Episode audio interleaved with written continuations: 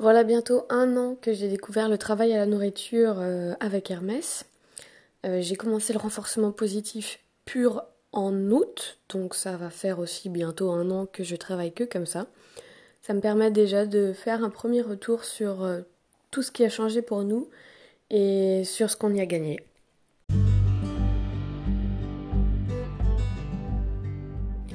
Bonjour à tous et bienvenue dans ce nouvel épisode de podcast Hermès et Océane. N'hésitez pas à me laisser votre avis sur le thème abordé aujourd'hui, à me proposer des suggestions pour les prochains podcasts ou même à me partager une expérience personnelle. Je vous invite aussi à me retrouver sur Instagram, sur ma chaîne YouTube et sur mon blog hermesocéane.fr.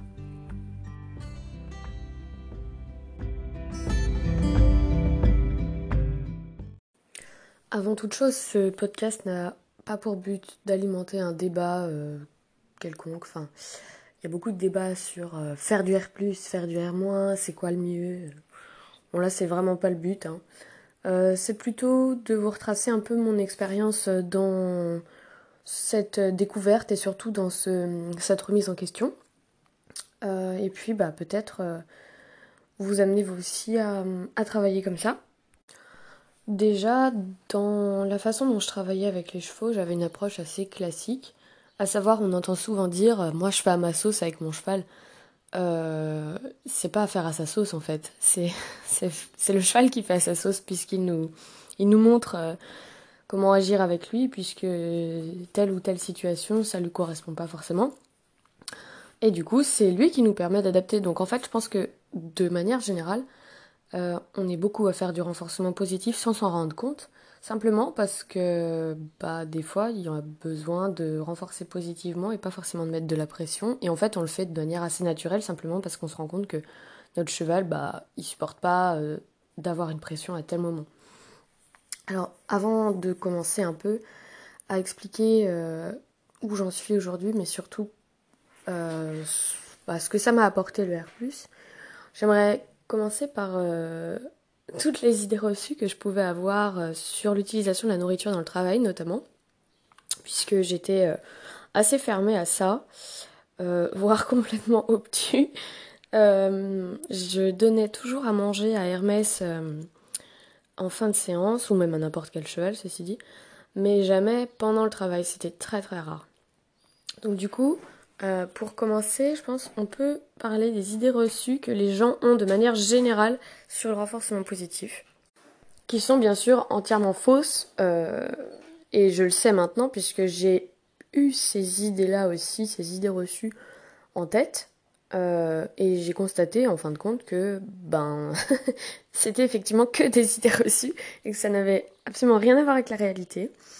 Donc déjà on peut parler du fait que le travail à la nourriture soit assez euh, discutable, on va dire, dans le sens où beaucoup de gens pensent que ça rend les chevaux mordeurs, que les chevaux ne t'aiment que pour la nourriture, que ça rend les chevaux irrespectueux, que on ne peut rien faire sans nourriture et que potentiellement ça ne va ça ne convient pas à tous les chevaux.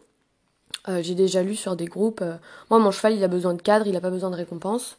bah non et, euh, et que c'est impossible de travailler avec de la nourriture pour un jeune, pour un poulain, etc.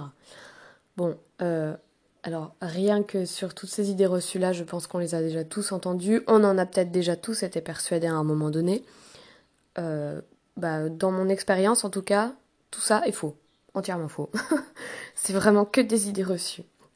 Ensuite, sur le renforcement positif, de manière plus générale, souvent les gens voient ça comme dispo enfin comment dire euh, comme une méthode qui ne s'applique pas à des gens qui ont des objectifs avec leurs chevaux, c'est-à-dire euh, des objectifs euh, montés, des objectifs par exemple même de compétition à la limite, ou des objectifs concrets. En fait, le renforcement positif, je trouve que souvent on considère que c'est un peu un truc de hippie. Moi la première, hein, je pensais ça, que c'était pour les gens qui n'avaient pas envie réellement d'aller loin avec leur cheval, vraiment. Euh, ensuite, que c'est surtout pour apprendre des tours de cirque, que c'est euh, pour s'amuser avec son cheval, pour faire des trucs un peu euh, sans valeur, on va dire. Je sais pas comment expliquer, mais Vraiment, il y a ce côté un peu prise à la légère du renforcement positif de ce côté-là. Et la dernière idée générale sur le R+, je trouve, c'est que en renforcement positif, le cheval ne fait jamais ce qu'on veut, c'est-à-dire que le cheval est trop autonome et euh, du coup on a un cheval qui ne nous obéit pas, entre guillemets. Donc euh, ça c'est un peu les grandes idées que j'ai pu avoir avant de me lancer et surtout que je vois revenir très souvent sur des groupes où c'est euh, des personnes qui travaillent surtout au renforcement négatif ou selon des méthodes de horsemanship bien connues. Et malheureusement, bah en fait, toutes ces idées reçues bloquent beaucoup, je trouve, dans la remise en question ou éventuellement dans euh, l'essai, on va dire, de cette nouvelle, de cette méthode en fait, de changer de, façon de faire. Et pour moi, c'est réellement que des idées reçues, tout ça, puisque euh, j'en ai eu la preuve euh, en vrai. pour rappeler un peu le contexte dans lequel je me suis trouvée, comme j'ai arrêté l'équitation et, et j'ai quitté le monde du cheval pendant 5 ans, euh, toutes ces nouvelles méthodes euh, d'éducation positive euh, faisaient leur place petit à petit quand j'ai arrêté le cheval. Mais maintenant, je trouve que c'est beaucoup plus ancré, ça commence à bien se développer en France, même si à mon sens, il manque beaucoup de support, beaucoup de professionnels qui ne travaillent que comme ça. les Allemands, les Américains, même les Anglais sont bien plus en avance que nous là-dessus, et je trouve ça assez dommage. Mais bon, dans tous les cas, moi, j'ai un peu loupé le coche euh, du lancement, on va dire. Euh, pendant 5 ans, j'ai bah, totalement arrêté euh, le cheval et tout ce qui allait avec. Et finalement, ce retour m'a permis bah, de récupérer des petites habitudes que j'avais avant et de surtout faire une remise à zéro, on va dire de tout, de pouvoir tout remettre en question à 100%, puisque de toute façon, ça faisait, ça faisait déjà 5 ans que j'avais plus de contact avec les chevaux. J'étais un peu larguée avec ce que je faisais avec Hermès. Donc, pour me remettre en question, c'était parfait. J'avais un cheval tout neuf, un petit, un petit gars euh, d'un an et demi, qui savait rien faire, qui était gentil. Et, et puis, cet arrêt de 5 ans qui m'a permis vraiment de me dire, euh, bah, reprends-toi à zéro, on s'en fout. J'avais pas de, de trop mauvais réflexe puisque finalement j'avais quasiment plus de réflexes, enfin très peu en tout cas. Euh, donc euh, ça m'a bien aidé euh, pour ça à me remettre en question. Après pour l'éducation positive de manière générale, hum, je connaissais davantage grâce au chien. Donc moi j'ai un chien loup qui s'appelle Louve. Et quand j'ai eu Louve, je me suis pas mal documentée là-dessus, même si j'applique pas forcément à 100% tout ça avec elle dans le sens où elle a toujours été pratique, donc j'ai pas eu besoin de vraiment me pencher dessus. Mais euh, en soi, je trouve que l'éducation positive, c'est vachement plus développé chez les chiens en France que chez les chevaux. Donc j'avais déjà un aperçu de tout ce monde-là grâce euh, à Lou en fait. Alors pourquoi je me suis remise en question euh, à ce point, on va dire, et surtout pourquoi j'ai fait le choix d'utiliser quasiment que du renforcement positif dans ce que je fais avec Hermès? Tout d'abord, il faut savoir qu'Hermès, il a un problème à l'œil euh, qui nécessite des soins réguliers. Si c'est pris régulièrement, ça ne dégénère pas, et dans ce cas, bon voilà. Donc, euh, j'ai commencé à essayer de faire des soins sur son œil le jour où il a eu une grosse crise, la première grosse crise de son œil. Sauf que, bah, évidemment, un poulain d'un an et demi à qui on veut soigner l'œil alors qu'il est explosé, je vous laisse imaginer, même sédaté, il se laissait pas faire. C'est là que je me suis dit, ça va être très compliqué s'il le faut, s'il faut le, soigner euh, de manière euh, quotidienne, quoi. Enfin, ça va être euh, la guerre. Donc déjà, il y avait ce problème-là des yeux. Ensuite, le vermifuge, pareil, il voulait pas me le prendre. Les pieds, pareil, une catastrophe. Donc, je me suis dit, bon, il va falloir quand même plancher sur quelque chose pour que les soins puissent être réalisés. Parce que moi, me bagarrer à chaque fois, que ce soit une catastrophe et qu'en plus, en termes d'émotion, c'est mauvais pour tout le monde. Donc, euh, déjà, les soins, ça me posait problème. Ensuite, euh, j'étais complètement larguée avec ce que, avec Hermès. Loulou a éternué. Je sais pas si vous avez entendu encore une fois. encore. Bref, du coup, avec Hermès, Loulou, avec Hermès, on était totalement bloqués euh, en travail à pied. C'était euh, très compliqué parce que j'étais un peu perdue, je savais pas trop où j'allais. J'étais plus orientée, enfin j'étais plus focus sur mes objectifs finaux c'est-à-dire vraiment la fin de la fin de la fin, et pas sur toutes les étapes intermédiaires, pas sur les petits riens qu'il faut récompenser, etc. Donc du coup, bah, ça bloquait Hermès, ça l'éteignait ou ça le rendait pas content, quoi. Et c'était super compliqué. Et c'est à partir de là que je me suis vraiment dit, écoute, Océane, ce que tu fais là, ça va pas du tout. Il serait bon de, te renseigner un peu pour euh, motiver ton cheval ou pour, euh, euh, faire en sorte qu'il accepte les soins. Donc dans un premier temps, je me suis dit, bon, par où commencer? Parce que tous les chevaux sont différents, tous les chevaux sont motivés différemment. Qu'est-ce qu'il faut faire? Ok, donc j'ai fait la Horsonality de Pat Parelli sur Hermès pour voir un peu, en fait, pour me situer, pour essayer de doser. Donc après, moi, je suis pas forcément pour mettre des chevaux dans des cases, hein. Mais ça me permettait d'avoir une idée, déjà une piste, parce que j'étais vraiment perdue. Hein. Vraiment, je, ne savais pas quoi faire. C'était un peu la cata dans ma tête. Donc je me suis dit bon, commence par le début, prends Hermès, observe-le, euh, note un truc euh, qui te permet de savoir un peu où le situer pour pouvoir t'orienter ensuite sur des, recherches ou des documents euh, un peu plus adaptés à votre cas.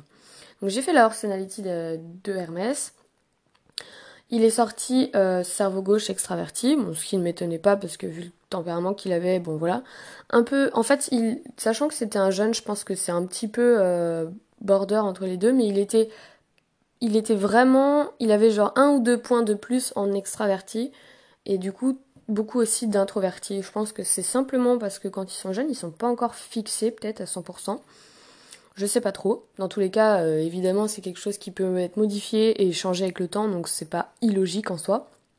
Donc du coup, je vois qu'il est, euh, qu'il est LBE. Alors je vois que la priorité dans le travail, c'est la motivation, etc. Donc il commence à proposer tout un tas de trucs. Euh, personnellement, ça, ne m'a pas convaincu. Désolé, Pat. et du coup, je me suis renseignée sur... J'ai dû regarder sur Google comment motiver son cheval. Voilà bêtement. Bon bref, et puis même les animaux de manière générale. Je suis euh, tombée sur évidemment beaucoup de sujets repiquant euh, le thème de la nourriture. Euh, en fait, c'était d'ailleurs le, thème principal. Hein. c'était la chose qui revenait quasi tout le temps.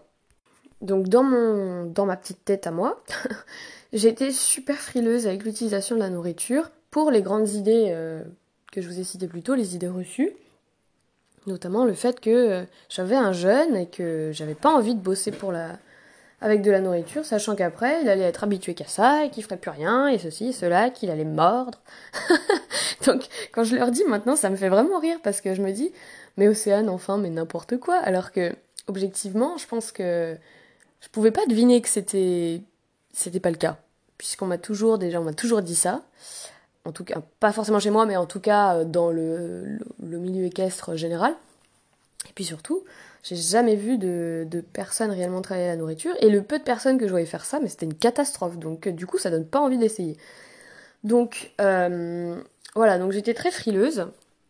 Mais je me suis dit, bon, écoute, avec Hermès, t'es complètement bloqué. les soins, c'est la cata. Enfin, il faut trouver un truc là. Essaye quelque chose que t'as jamais essayé. Parce que jusque-là, j'avais essayé toutes les possibilités que je connaissais. Et euh, je me suis dit, bon écoute, euh, il faut quand même préserver ta relation avec lui, là c'est le plus important, enfin pour moi c'est vraiment ce qui prime tout le temps. Donc je me suis dit, écoute Océane, qui ne tente rien n'a rien, euh, si ça ne marche pas, au moins t'auras essayé. Et puis bah voilà quoi, il faut y aller. Donc je me suis lancée dans le travail à la nourriture, je me suis renseignée pendant, bah en gros de mai à... de mai, juin à août, vraiment mais de manière intense, hein. j'ai lu un maximum de trucs. Et euh, surtout, j'avais un peu peur de me lancer toute seule parce que j'aurais bien voulu trouver un pro qui m'accompagne ou quoi que ce soit. Dans ma région, et même je pense qu'en France, il est très difficile de trouver un professionnel ou quelqu'un en tout cas, pas forcément un pro parce que moi je suis pas fermée à l'idée de prendre des cours euh, avec quelqu'un qui n'est pas professionnel simplement parce que c'est quelqu'un qui a une super expérience et qui peut euh, qui peut vous retransmettre bien plus d'infos que certains pros sur certains sujets. Donc euh, je trouvais pas vraiment de personnes dans le coin euh, qui fassent euh, du, travail au renforcement positif pur. Moi je voulais l'expérience de quelqu'un qui, savait vraiment de quoi il parlait et qui avait des preuves, on va dire. Je trouvais pas. Donc j'ai pris un cours avec une nana qui faisait du horsemanship, qui est très bien d'ailleurs, et avec qui j'ai pu essayer une séance de clicker pour voir un peu comment ça se passait et comment je me sentais vis-à-vis -vis de ça. Ça s'est bien passé. Donc dès le lendemain, j'ai essayé avec Hermès, j'ai fait ma première séance de clicker. Donc euh, en contact protégé, puisque comme c'était la première séance, je voulais pas me faire envahir, je voulais pouvoir être euh, loin d'Hermès, on va dire.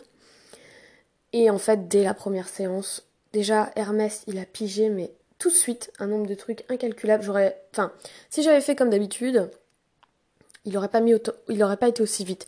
Là, en gros, j'ai fait une séance d'une petite demi-heure, ce qui est beaucoup hein, pour un poulain, mais c'était la découverte, donc je savais pas trop comment jauger euh, euh, le, début, quoi. Je savais pas trop comment m'y prendre. Et donc pendant une demi-heure, j'ai tâtonné comme ça. La vidéo est sur YouTube d'ailleurs.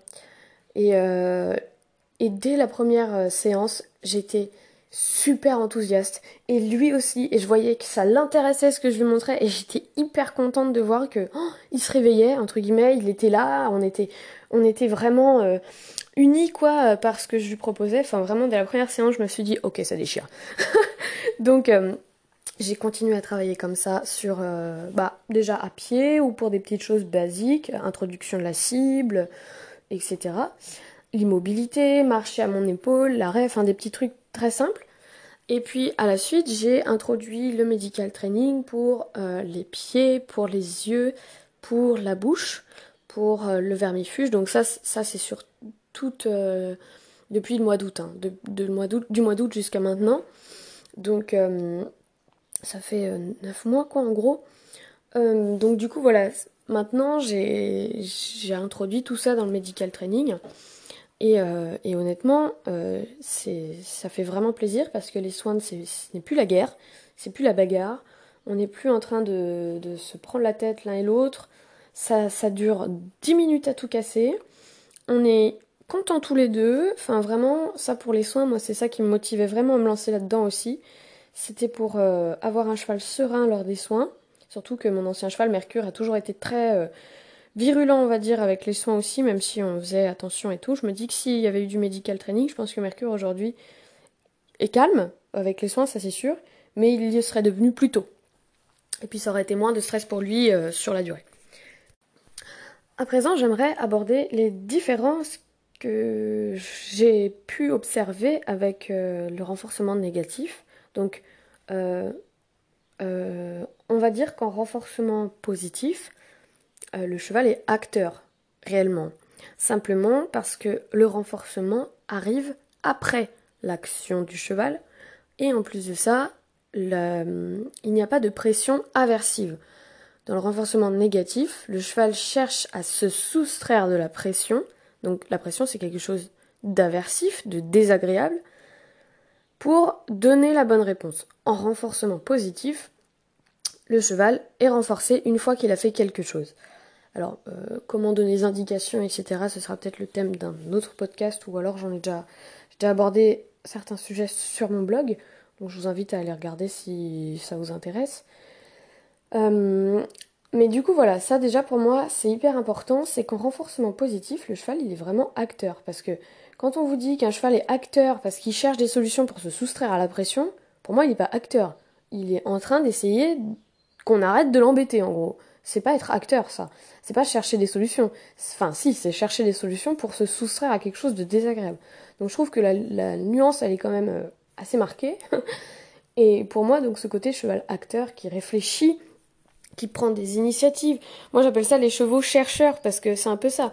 on leur montre un truc et ils vont chercher tout un tas de trucs euh, différents pour essayer de nous satisfaire euh, par rapport à ce qu'on attend comme réponse ou même euh, bah, des fois potentiellement on n'attend pas forcément de réponse, ils nous font quelque chose juste d'eux-mêmes sans qu'on ait rien proposé et euh, du coup ils savent que potentiellement ils peuvent être récompensés. Enfin, je trouve que c'est vraiment chouette, il y a une réelle motivation et puis surtout il y a ce côté euh, je cherche quoi faire. Ensuite, ce que j'ai trouvé qui était assez différent aussi du renforcement négatif ou même des techniques un peu plus classiques on va dire, c'est que dans le renforcement positif, je trouve qu'il y a beaucoup plus d'étapes dans la mise en place des comportements, dans l'apprentissage, euh, surtout sur des chevaux qui n'ont pas forcément l'habitude. Ça peut être plus long, ça peut être... Euh, ouais, oui c'est ça, ça peut être plus long que le renforcement négatif. Je parle sur un état émotionnel euh, plus ou moins similaire entre les deux méthodes. Hein. Du renforcement positif au renforcement négatif, on prend un cheval qui est dans le même état émotionnel dans l'un et dans l'autre, enfin si c'est possible, ou du moins ce qui se rapproche le plus. En renforcement positif, il va y avoir plus d'étapes pour mettre en place la même chose. Néanmoins, pour moi, c'est plus durable, dans le sens où il n'y a pas besoin de faire 40 000 rappels. le tout, c'est de régulièrement entretenir bah, n'importe quel truc. Hein. Par exemple, pour les soins des yeux, si j'y vais pas pendant une semaine, euh, si je ne lui fais pas, bah, après la, semaine d'après, il va mettre un petit peu plus de temps à revenir de lui-même. Mais, euh, mais en soi, c'est. Enfin voilà, je pense que les répétitions, de toute façon, c'est valable pour le R comme le R. Mais en tout cas, je trouve que l'état émotionnel euh, dans lequel est le cheval, avec le comportement associé, bah, tout ça, c'est vachement plus durable en fait. Et le cheval est plus enclin à le proposer de lui-même. Ensuite, euh, pour euh, ce que j'ai remarqué aussi, c'est que euh, avec le renforcement positif, ça fixe mieux les comportements. C'est-à-dire que par exemple, si j'utilise la cible pour, quelque, un comportement que je ne veux pas voir arriver, c'est-à-dire typiquement je suis en balade, Hermès me colle. Je lui indique, grâce à la cible, de se décaler. Donc je n'exerce pas forcément de pression. À la limite, je peux aussi indiquer euh, avec la longe sur le licol, d'aller à l'opposé de moi en, complément de la cible, afin de pouvoir me passer de la cible ensuite. Euh, lorsque je fais ça, euh, quand je travaille à la cible ou quand je n'utilise pas la cible, les comportements sont mieux fixés. Donc ça, voilà, c'est un exemple comme un autre, mais je trouve que les, comportements restent mieux et sont acquis plus vite sur un cheval qui a l'habitude, en tout cas après, euh, que sur du renforcement négatif. Parce qu'en fait, je pense que le cheval, comme il a associé ça à quelque chose de positif, dans tous les cas, il se dit que c'est pas une mauvaise idée de le faire, il a rien à se soustraire, il le fait par volonté, on va dire. Et du coup, évidemment, quand on a la volonté, ça marche quand même mieux.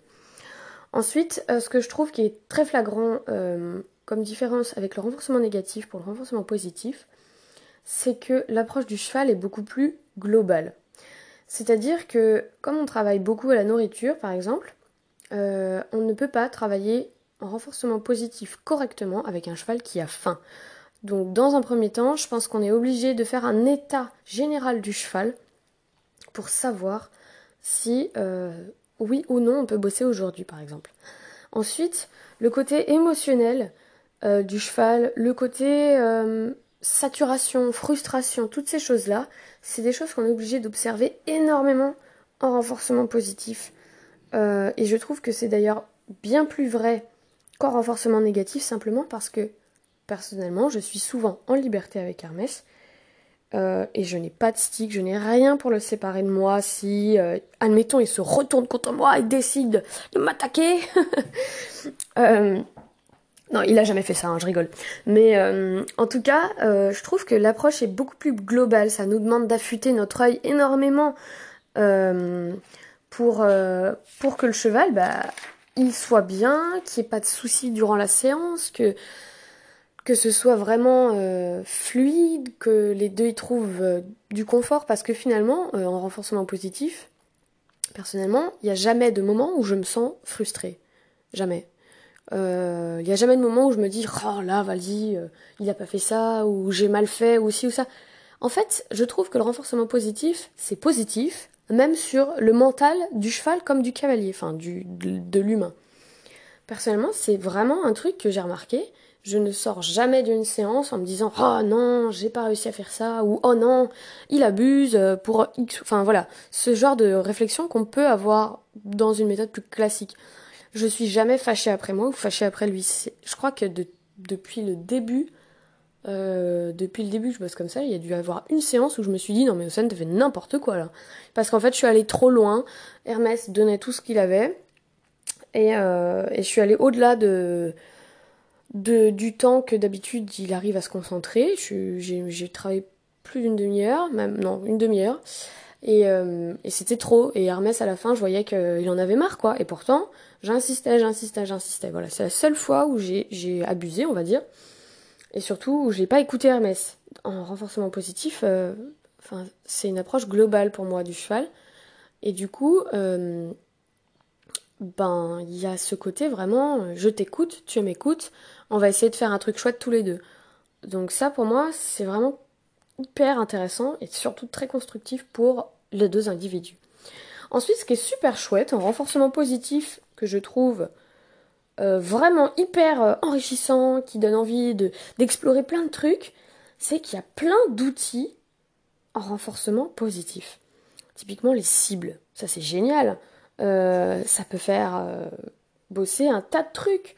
Les marqueurs aussi sont des choses à explorer.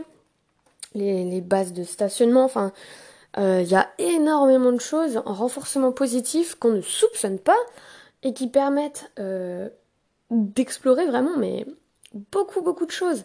Et ça, je trouve que c'est super parce que il y a un panel d'outils qui permet vraiment à chacun de s'y retrouver, je pense, à chaque cheval, à chaque euh, humain.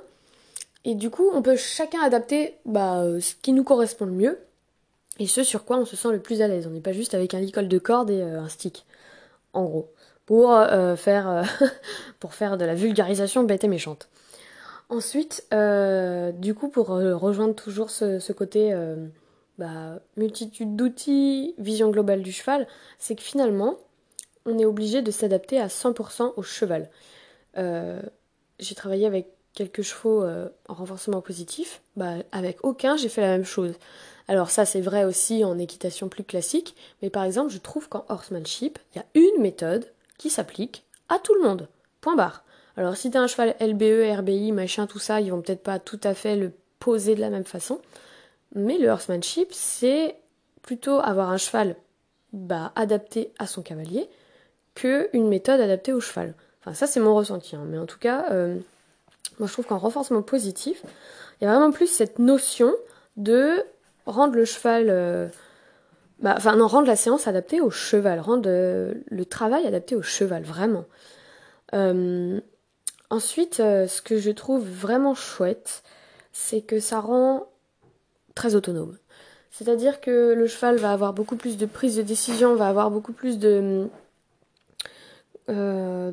d'idées, on va dire, euh, que ce soit pour chercher des solutions ou même pour proposer lui-même quelque chose. Et ça, je trouve que c'est vraiment super chouette. ça, c'est vraiment une partie que j'aime beaucoup dans le renforcement positif c'est que bah voilà ça, ça ça rend le cheval plus autonome et moins dépendant de nos indications. Il peut aussi bah parfois si nous on n'est pas clair proposer quelque chose, on s'attendait pas à ça, il nous sort un truc de malade, waouh. Alors qu'en renforcement négatif, le cheval on ne fait que le canaliser en permanence, ce qui fait que le cheval ne sait pas qu'on attend tout et rien de lui. Il sait qu'on attend une réponse de lui, point barre. Et ça, je trouve ça assez dommage parce que ça freine pour moi beaucoup euh, la créativité du cheval.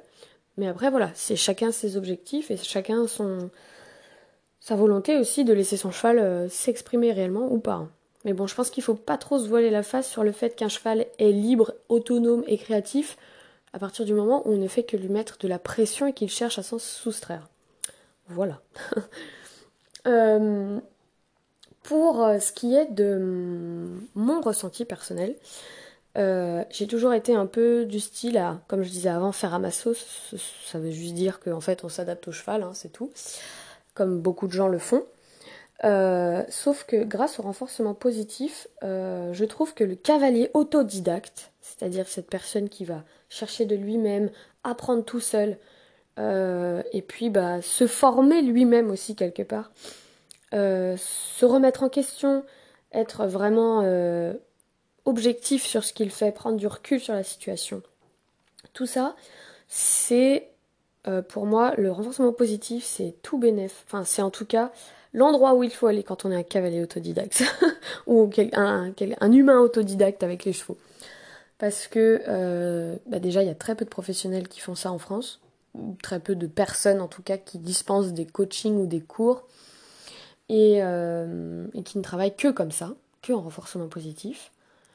Euh, et, finalement, ça oblige les personnes qui sont réellement désireux de découvrir cette méthode, bah, de se mettre un coup de pied aux fesses et de se dire bah, c'est maintenant, hein, il faut y aller, parce que personne ne le fera pour toi. Et ça oblige aussi, euh, quand on est autodidacte comme ça, à se, à se remettre en question, mais vraiment. Euh, et puis à chercher des solutions, à essayer d'aller voir plus loin, à, voir aussi ce qui se passe ailleurs pour voir bah, comment telle ou telle personne a résolu ce problème, etc. Enfin, je trouve que c'est vraiment le monde rêvé pour un, pour un humain autodidacte avec les chevaux. Ça, c'est vraiment quelque chose que j'apprécie énormément dans le renforcement positif. C'est que ça motive beaucoup à se, à, se porter soi-même, à avoir euh, cette espèce de motivation à toujours aller plus loin, à toujours se renseigner plus. Et ça, c'est très chouette. Maintenant, il est temps d'aborder les points communs entre le renforcement positif et le renforcement négatif, même si pour moi, il n'y en a quand même pas beaucoup. Euh, je pense qu'il est important de préciser qu'en renforcement positif, on peut tout faire. Tout faire. C'est-à-dire qu'on peut monter, qu'on peut avoir des actions de reine, qu'on peut euh, serrer les jambes, parce que c'est souvent des questions qui reviennent souvent, je trouve. Euh, comment on fait On peut pas monter, on peut pas faire ci, on peut pas faire ça. Bah, bien sûr que si. C'est juste qu'il faut transposer les codes et qu'effectivement, il y a une étape supplémentaire par rapport à du renforcement négatif. Néanmoins, euh, pour moi, enfin, tout est faisable à partir du moment où on prend le temps de le faire. Donc, et puis, dans la même euh, logique, hein, si on peut tout faire en renforcement négatif, on peut tout faire en renforcement positif. Ça prendra peut-être plus de temps à mettre en place, surtout sur des chevaux qui n'ont pas l'habitude de travailler comme ça.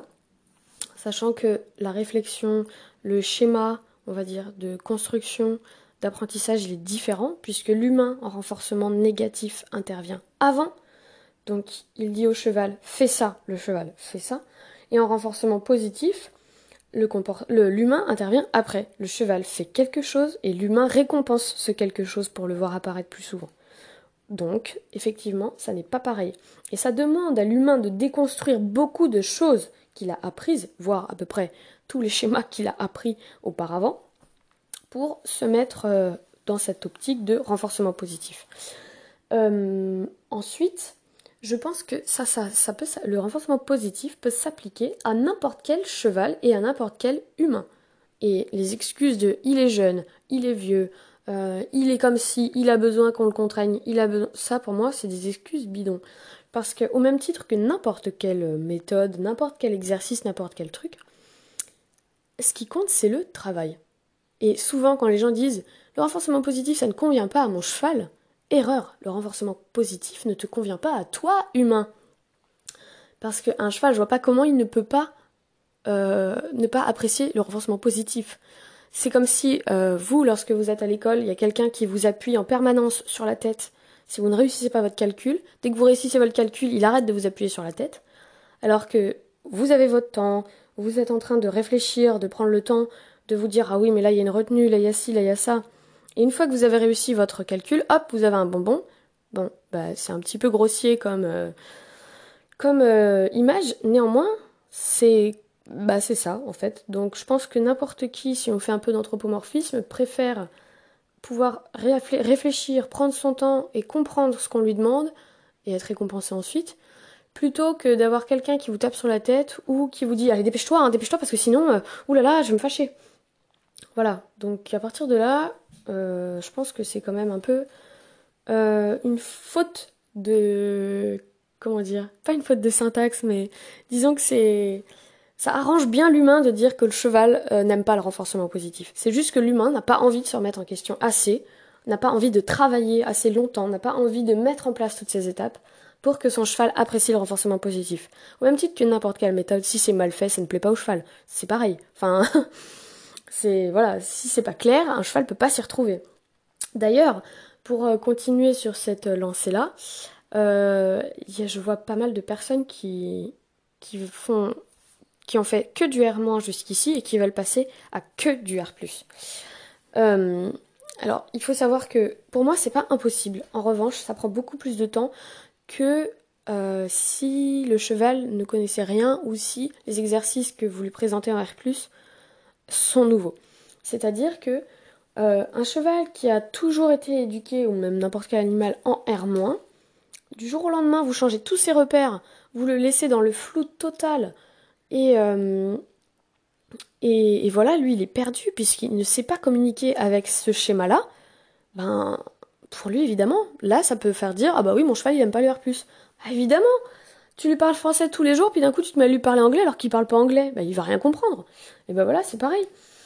Donc euh, du coup, je pense que pour moi c'est possible de passer un cheval qui est full R- en full R+, mais ça prend du temps. Je dirais que dans un premier temps, c'est intéressant de le passer sur des choses difficiles, typiquement sur les soins. Faire du renforcement positif sur les soins. Euh, faire du renforcement positif sur des exercices nouveaux. Faire des exercices, euh, enfin faire les choses, de renforcement positif pour bah, l'exposition à un objet qui fait très très peur. Voilà, des choses comme ça. Je pense que ça peut être bien pour introduire euh, le renforcement positif sur un cheval qui est full R-, euh, pour le passer potentiellement en full R+, après. Mais en tout cas, pour introduire comme ça que le, cheval puisse comprendre déjà le, schéma, comment ça fonctionne. Ça, ça peut être intéressant. Et d'ailleurs, ce que je trouve assez rigolo, c'est que dans le sens inverse, par exemple, sachant que je bosse quasiment que au R+, avec Hermès, mais vraiment... Euh, euh, je crois que je lui ai rien appris au R- depuis que je travaille au R+. Donc à la limite, euh, bah si par exemple je le sors du pré, je lui pousse les fesses pour qu'il tourne, ça il l'a appris en R-. D'ailleurs j'essaye de transposer l'association sur du R+, grâce au sculpting. Enfin bref, ça c'est un autre sujet, d'ailleurs j'en parle sur mon blog. Euh, mais sans ça, il n'a jamais, il n'a plus appris de choses au R- là, je crois. Enfin, ça me vient pas en tête en tout cas. Mais typiquement, euh, si j'essaye de le, contraindre ou de lui mettre une pression, ou. Bah en fait, Hermès, il répond pas tout bêtement. Bah, comme n'importe quel cheval. Euh, si j'ai pas codé en, R, euh, il n'y voit pas l'intérêt. Et du coup, bah, soit le, fait de faire du R- d'un coup, sorti de nulle part, bah, soit ça le braque, soit ça l'éteint. Et je trouve que c'est assez significatif aussi de l'impact que le renforcement positif peut avoir sur nos chevaux. Euh, parce que là, bah, du coup, Hermès est très extrême, vu que j'utilise quasiment jamais avec lui, euh, ou surtout pour lui apprendre des choses en tout cas. Et du coup, ben, tout de suite, ses réactions sont disproportionnées, comme un cheval qui sait pas, parce que bah, tout bêtement, il sait pas. Il connaît pas vraiment le R-, j'en fais très très peu, voire jamais. Euh, et du coup, ben voilà quoi. Donc je trouve que c'est assez assez significatif parce que bah du coup les chevaux après ils voient pas pourquoi on leur imposerait des choses alors que si tu leur demandes gentiment ils le font de bon cœur. Et euh, ça je pense que c'est quelque chose à méditer aussi. Euh, voilà. Ensuite, euh, ce qui est important de préciser pour terminer, c'est que lui et moi, on éprouve beaucoup de satisfaction à travailler. Parce que souvent, maintenant, Kermès a l'habitude de travailler en renforcement positif. Il pige à une vitesse mais incroyable quand je lui présente quelque chose de nouveau. Mais vraiment, c'est hyper rapide. Et je suis d'ailleurs à chaque fois sidérée de la capacité à. Enfin, de, la, rapidité à laquelle il, pige les trucs. Et pourtant, j'ai pas l'impression d'avoir un cheval plus intelligent que les autres. Hein. C'est juste que c'est la méthode qui fait que. Euh, quand on habitue le cheval à chercher, bah, il sait chercher après, c'est tout. Et surtout, euh, il est toujours content de venir bosser. Moi, souvent dans mes séances, je décortique, euh, genre je fais 10 minutes de ci, une pause de 20 minutes, puis re 10 minutes de ça, par exemple. Je travaille à pied, puis après je travaille les soins. Donc voilà, j'aime bien couper les trucs en deux. Peu importe ce que c'est, des soins, travail à pied, euh, bosser euh, le montoir, n'importe quoi, bosser les pieds, il vient toujours me voir. Je l'appelle, il vient. Alors Hermès a toujours été une glu, et c'est pas le genre à ne pas venir. Il vient tout le temps, mais euh, maintenant, même quand je lui présente, potentiellement, il peut pas savoir ce qu'il va faire, mais en tout cas, comme il est en liberté la plupart du temps, puisque je travaille quasiment que dans le pré, euh, ben, la plupart du temps, les soins, je les fais en liberté dans le pré, donc pour soigner ses yeux, pour prendre les pieds, pour donner le vermifuge, tous ces trucs-là. Euh, il a le choix de s'en aller, mais il reste. Il sait que c'est pas si terrible et que bon, il va faire un petit effort, il va le faire pour moi parce que voilà, j'ai j'ai aussi construit une relation fiable avec lui. Il sait que si je lui présente ça, même si c'est pas cool, ça va pas être si terrible. Et ça, je trouve que c'est vraiment une philosophie du renforcement positif. C'est que la relation, elle est vraiment mise au cœur euh, du travail à 100%. Et c'est pas de la poudre aux yeux, parce que je suis désolée, mais en horsemanship, pour moi, la relation n'a rien à voir avec celle qu'on peut avoir en renforcement positif. Euh, en horsemanship, le cheval fait ce qu'on lui dit, point barre. Enfin, moi, pour moi, c'est quelque chose qu'il faut vraiment avoir l'esprit. On a des chevaux qui sont pliés aux humains, qui sont adaptés aux humains. On n'a pas des humains qui s'adaptent aux chevaux. On n'a pas des chevaux qui sont volontaires d'être là. Simplement puisque ils n'ont pas le choix. S'ils ne sont pas près de nous, on met de l'inconfort. Donc pour moi, c'est un peu la poudre aux yeux que de se dire que la relation, c'est le premier truc qui compte euh, en horsemanship, puisque je suis désolée, mais quand on met tout le temps de la confort à quelqu'un, personnellement, je fais pas ça avec mes amis. Mais bon, ça c'est encore l'anthropomorphisme et, moi avec ma vision de hippie, mais euh, je trouve qu'en renforcement positif, c'est vraiment quelque chose qu'on peut appuyer fortement et surtout euh, vraiment se rendre compte, c'est que la relation, euh, est vraiment impactée de manière super positive. Et ça, clairement, je pense que ça devrait motiver tout le monde à essayer au moins. Et à vraiment s'intéresser et se mettre dedans. Et ne pas juste se dire, je fais une séance, mon cheval n'aime pas. Évidemment, s'il ne comprend rien, si c'est nouveau, ça peut mettre du temps à se mettre en place. Peut-être un mois, peut-être deux mois. Mais dans tous les cas, ça vaut vraiment le coup d'essayer, je pense.